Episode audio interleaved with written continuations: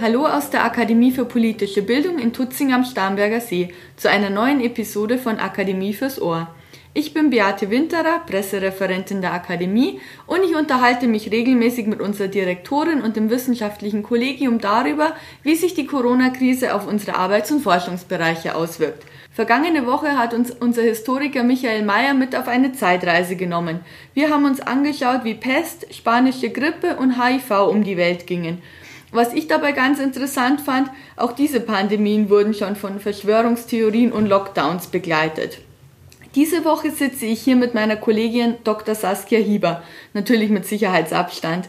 Saskia Hieber ist nicht nur Politikwissenschaftlerin, sondern auch Sinologin und wir wollen uns heute ein Land anschauen, über das seit Corona noch mehr gesprochen wird als sonst, China. Das Coronavirus hat seinen Ursprung in China, aber wie das Virus tatsächlich von Tieren auf Menschen übergegangen ist, wissen wir noch immer nicht genau. Saskia, du beschäftigst dich in deiner Arbeit und Forschung ja sehr viel mit China. Wie ist denn deine Einschätzung? Hat China versucht, das Coronavirus zu vertuschen? Nein, ganz klar nicht. China hat Ende Dezember, am 31. Dezember, die Weltgesundheitsorganisation WHO informiert, dass es wohl eine Lungenkrankheit gibt mit schwerem Verlauf.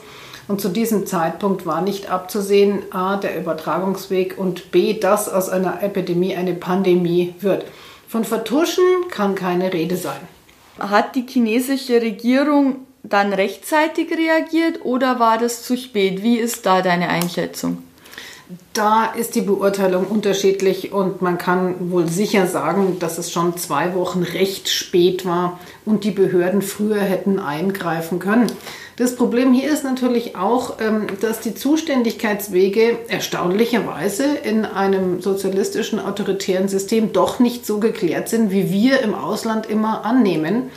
Der demokratische Zentralismus ist abgeschafft und die Provinzen, die großen Städte haben durchaus eigene Handlungsfreiheit, eigene Entscheidungsbefugnisse und müssen nicht mehr alles sofort an das zentrale nationale Seuchenregister melden.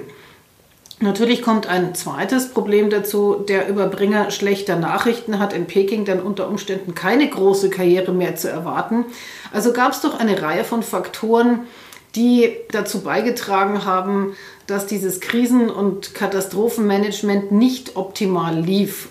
Um es abzuschließen, ja, die Stadt äh, Wuhan und die Provinzbehörde hätte zwei Wochen früher Isolations- und Abschottungsmaßnahmen durchführen können.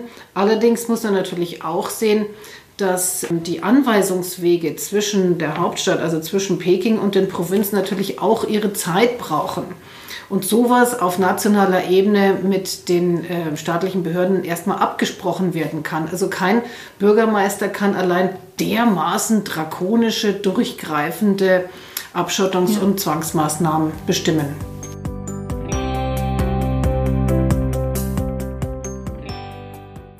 Wenn wir jetzt mal davon ausgehen, dass da vielleicht Pannen gab bei der Übertragung, wurde da schon reagiert entsprechend in China? Was hat sich denn durch Corona da jetzt geändert im, im Verhältnis von den Provinzen zur Zentralregierung? Diese Änderung können wir noch nicht ganz absehen. Ich denke aber auch, dass das gesamte Gesundheitswesen längst nicht so einheitlich ist, wie wir uns das äh, vorstellen, wenn wir von außen auf China blicken. Es gibt hochspezialisierte Experten, die zu den Top-Wissenschaftlern international gehören. Das sind äh, Virologen und andere Forscher. Aber dann gibt es natürlich auch ganz normale Ärzte in verschiedenen äh, Teilbereichen, in verschiedenen Krankenhäusern. Es gibt ganz unterschiedliche Krankenhausbetreuer, äh, Betreiber. Es gibt städtische Krankenhäuser, private Krankenhäuser, es gibt Militärkrankenhäuser. Die Koordination zwischen diesen unterschiedlichen Stellen allein schon und dann noch den unterschiedlichen Ebenen von Gesundheitsbehörden ist einfach schwierig. Da können mal Pannen passieren. Nichtsdestotrotz, was nicht zu entschuldigen ist, ist, dass man versucht hat, ähm, kritische Ärzte mundtot zu machen und denen auch noch ja, Sicherheitskräfte auf den Hals schickte und sie zum Schweigen verdammte. Natürlich äh, sind neue Medien ein eigentlich geeignetes Mittel, um Warnungen zu verbreiten. Leider mhm. auch, und da ist China keine Ausnahme. Auch um viele krude Theorien, Falschinformationen und sonstiges zu verbreiten, was im Fall von einer Epidemie, einer Pandemie natürlich auch gefährlich ist und zu, zu Panik führen kann. Also ganz klar, da gab es Pannen, es wurden noch Versammlungen abgehalten in Wuhan, es gab noch Festivitäten, es gab äh, politische Konferenzen. Das alles hätte man frühzeitig absagen können. Aber ich bin mal gespannt, welcher Kritik unsere Regierung in Berlin und unsere Landesbehörden sich gegenübersehen, wenn sich herausstellt, dass auch bei uns zu spät reagiert wurde mit Ausgangsbeschränkungen. Deutschland hat bisher viel Glück gehabt und China anfangs Pech und dann erstaunliches Glück. Auch wir sehen, dass es jetzt in anderen Ländern auf dieser Welt leider ganz anders läuft. Wie sieht es denn in China aktuell aus? Es hieß ja, China hat Corona quasi fast überstanden oder im Griff. Jetzt habe ich kürzlich wieder gelesen, dass China aber doch Angst hat vor einer zweiten Welle, die das Land dann wieder erwischen könnte. Die sogenannte zweite Welle hat wohl den Nordosten Chinas schon erreicht. Die Provinz Jilin ist jetzt ähm, isoliert oder wird abgeschottet. Und leider sind die Befürchtungen natürlich viel weitergehender mit den erschreckend in die Höhe schießenden Infektionszahlen in Russland. Ja. dass er eine Grenze mit China hat, befürchtet China natürlich jetzt sozusagen eine dritte Welle, die dann vom Norden oder vom Nordwesten nach China schwappen könnte. Und das träfe dann auch die sowieso politisch etwas instabile und wirtschaftlich schwächere Nordwestprovinz Xinjiang, Xinjiang, äh, wo viele Uiguren wohnen. Das führt dann wieder zu weiteren Unterdrückungs- und Repressionsmaßnahmen gegen die örtliche Bevölkerung. Also das ist noch lang nicht ausgestanden, weder in China, weder in Asien äh, noch weltweit.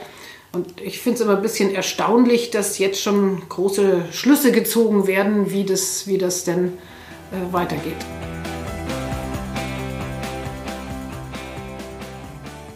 Du hast gerade schon über instabile Provinzen gesprochen. Welche politischen Auswirkungen erwartest du denn generell in China durch die Corona-Krise? Mittelfristig sehen wir dann doch ein Erstarken des ja, staatlichen Autoritarismus. Es ist noch nicht abzusehen, dass die Alleinherrschaft der kommunistischen Partei wankt.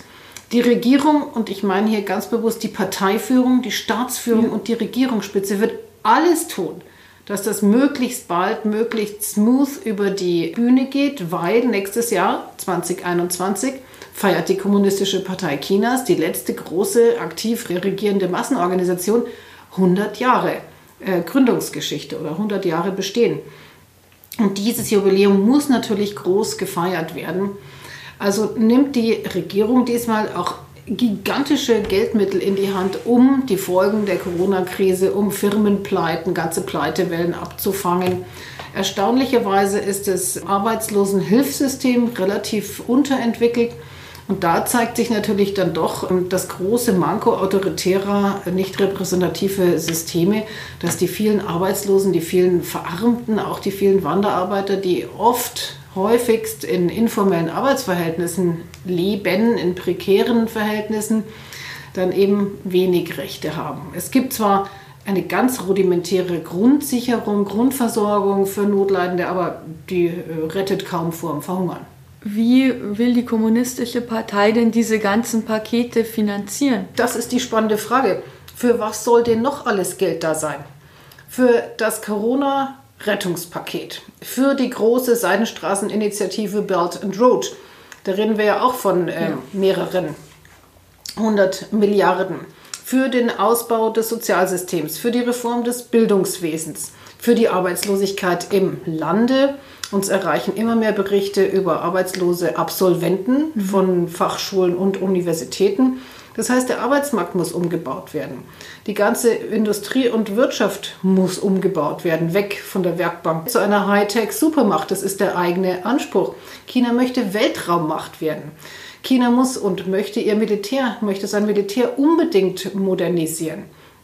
Die ganzen ähm, Wirtschaftspakete, die ganzen Initiativen und Programme, die Xi Jinping natürlich erstens um seine Herrschaft abzusichern aufgelegt hat, aber auch um seine Regierungszeit mit zusätzlicher Legitimität ähm, äh, zu erfüllen.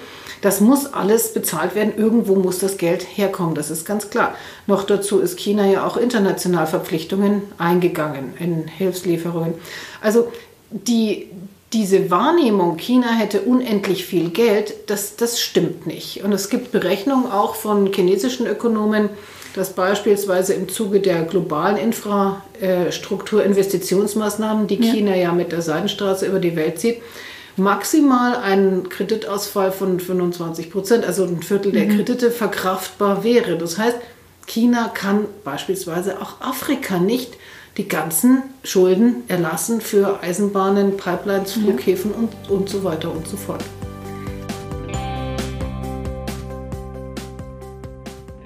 Welche wirtschaftlichen Folgen könnte denn die Corona-Krise überhaupt für China haben? Das Land ist ja doch sehr auf Export und auf den Weltmarkt angewiesen. Kann man das überhaupt schon absehen? Nein, das ist noch nicht vollständig abzusehen. Richtig, genau das ist das Problem. Von der Exportorientierung versucht China schon länger wegzukommen. Das ist ein, äh, nicht nur ein Plan, das ist ein Regierungsprogramm, den Binnenkonsum, also auch die, ähm, die, die Marktfähigkeit und die Marktmacht der Verbraucher im Land äh, zu erhöhen. Wir sehen auch, dass zwischen Plan Anspruch und Realität aber oft eine Lücke klafft, weil viele Chinesen, auch gerade Kleinunternehmer, Privatunternehmer, einfach nicht mitmachen, was die Obrigkeit von ihnen erwartet. Mhm. Ähm, es wird ein massiver Einbruch äh, der Nachfrage und des Konsums erwartet in allen Bereichen, von Low bis Mid und Hightech. Ähm, wir werden das in Europa sehr spüren. Wer soll denn die deutschen Edelautos kaufen, außer die großen Märkte äh, in Asien, ja. die Großabnehmer in Asien? Es wird China erst die, die, das Ab- und Einbrechen der Binnennachfrage erwischen und dann natürlich auch der Einbruch der internationalen Nachfrage. Und China wird erheblich weniger exportieren als in den ganzen Jahren zuvor. Wir stehen nicht nur vor einer Wirtschaftskrise, die ganze Welt steht vor einer Wirtschaftskatastrophe. In den vergangenen Jahren haben wir ja eher immer darüber gesprochen, Amerika befindet sich im Niedergang, China ist am Aufsteigen. Könnte sich das jetzt durch Corona wieder umkehren oder sitzt da vielleicht in den USA dann doch auch der falsche Mann am Hebel? das auf jeden Fall. Interessanterweise aus Pekinger Sicht nicht ganz. Äh, nach Donald Trumps Wahl war es sehr interessant. Es war fünf, sechs Tage aus Peking gar nichts zu hören. Ganz China war so geschockt über die Wahl Trumps zum Präsidenten. Alle hatten mit Hillary Clinton gerechnet. Nicht, dass Clinton der erhoffte Wahlsieger gewesen wäre. Im Gegenteil, die erfahrene Außenpolitikerin Hillary Clinton, die ähm, erfahrene ähm, Rechtsanwältin, auch Asienexpertin mhm. Clinton war eher ähm, ein, ein, also eine, eher eine Befürchtung. Ähm, Hillary Clinton hat sich explizit in ihrer Zeit als Außenministerin, aber auch als Kandidatin ausgesprochen gegen Chinas Menschenrechtspolitik, beispielsweise gegen Chinas Expansion im südchinesischen Meer. Die Autorin eigentlich, der Anstoß zum Pivot to Asia, das ging auf Hillary Clinton eigentlich zurück oh. während der äh, Obama. Ähm, mhm äh, Administration. Hillary Clinton ist eine absolute China-Kennerin. Ihr wird manchmal vorgeworfen, auch eine China-Kritikerin zu sein. Aber das war das, was Peking erwartete. Und dann kam Trump. Das verband sich dann schnell mit der Hoffnung, juhu, das trägt zum weiteren Niedergang Amerikas bei und zu unserem, also Chinas, Aufstieg. Ähm, das war hochinteressant, was da wüst durchs äh, chinesische Netz flog von so eine inkompetente Administration wird weiter zu Amerikas Niedergang beitragen und so weiter und so fort. Ähm, also insofern ja, für China war Herr Trump, muss man leider sagen, ähm, der idealere Kandidat, mhm. also das kleinere von beiden Übeln sozusagen. Und da wird sich auch nichts umdrehen. Nein, China hat einen unfassbaren Machtzuwachs ähm, erfahren, nicht nur durch die Trump-Administration, sondern auch durch die eigene und zwar ganz bewusst über lange Jahre betriebene wirtschaftliche ähm, Erstarkung durch den wirtschaftlichen Entwicklungsweg, durch die massiven Investitionen in Forschung und Entwicklung und zwar in neue Technologien, in Zukunftstechnologien. Wenn China den Anspruch erhebt, eine zukünftige Führungsmacht in künstlicher ähm, Intelligenz, eine Datenmacht, eine Digital-Supermacht zu werden, dann kann man diesen Anspruch glauben. Ob es dann wirklich so wird, das ist nochmal eine andere Frage. Aber ähm, diesen, diese Ansprüche, diese Visionen sind von einem sehr großen, sehr starken politischen Willen äh, untermauert. Wenn wir nochmal zurück zur Corona-Krise kommen und da mal vielleicht einen großen Kreis um alles ziehen, ähm, wie ist denn deine Erwartung? Wird die chinesische Führungsspitze aus der Krise vielleicht in einem Jahr ähm, gestärkt hervorgehen?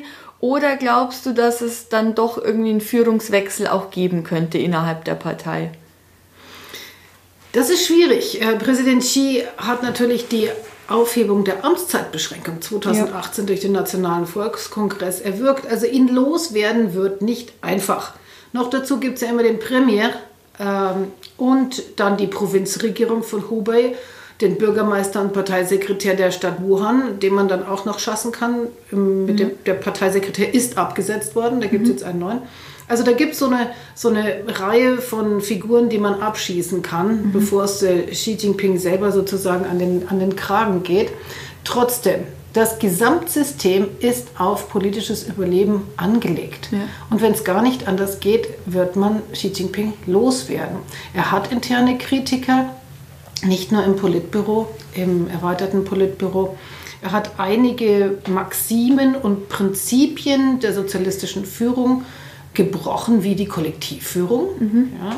Er ist quasi hier der Alleinherrscher, stellt das bildlich auch sehr demonstrativ dar bei den Fotos zur Jahresparade im letzten Herbst, 70 Jahre Volksrepublik China, war er alleine auf der ja. Tribüne zu sehen. Normalerweise wird er umringt von den anderen Mitgliedern des ständigen Politbüros. Nein, die standen dann schon auch irgendwo, aber eben nicht um ihn herum. So demonstrativ als Alleinherrscher hat sich seit Mao kaum jemand dargestellt und das ist potenziell gefährlich. Er hat Kritiker, er hat Neider natürlich, er hat Gegner, unter anderem Zehntausende von Funktionären, die er wegen Korruptionsanklagen ins Gefängnis brachte. Also da kann ihm kalter und übler Wind entgegenwehen.